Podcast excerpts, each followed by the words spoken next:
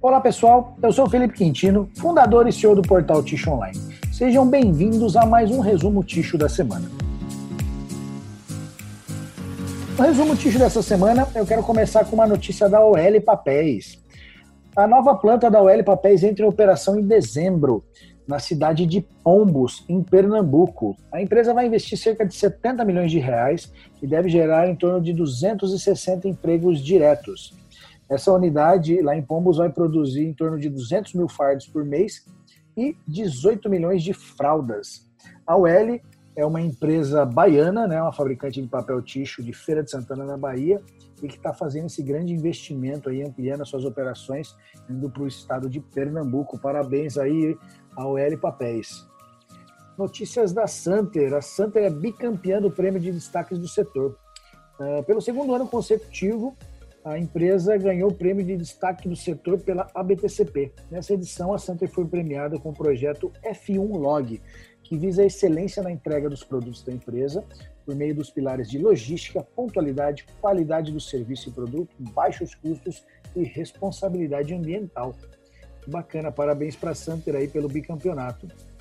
A Kimberly Clark essa semana anunciou que tem uma nova presidente no Brasil.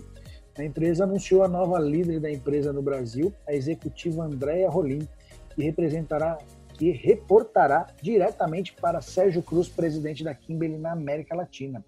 A Kimberly também anunciou essa semana a nova estratégia de sustentabilidade. As novas metas são dedicadas aí a enfrentar os desafios sociais e ambientais até 2030. Os quatro pontos da, da nova estratégia ambiental são diminuir a emissão de carbono, proteger as florestas, reduzir a pegada hídrica e reduzir o consumo de plásticos. Que legal a Kimberly aí com, com essa estratégia ambiental. Parabéns para a Kimberly. Essa semana também foi noticiado, pessoal, que a Amazon está uh, acusada de cobrar preços abusivos de papel higiênico. Então, eles foram acusados aí durante a pandemia, lá nos Estados Unidos, de, co de cobrar preços abusivos nos papéis higiênicos. A empresa alega que os seus sistemas são projetados para oferecer sempre o melhor preço aos clientes, e com isso eles negam as acusações.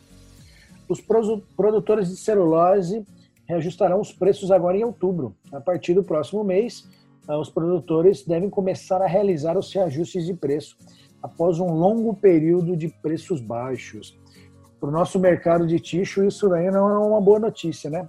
Apesar de a gente ter o preço da celulose em baixa aí durante muitos meses, ah, o que desfavorece para a gente é o câmbio, né? O dólar está muito alto, então o custo da celulose para o fabricante de ticho está muito alto e mês a mês ele vem aumentando, né? Então vamos ver como é que vai ficar isso.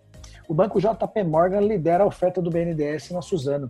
O BNDES vai vender 11% das suas ações ordinárias da Suzano. E quem vai liderar a sua oferta ao mercado é o banco JP Morgan.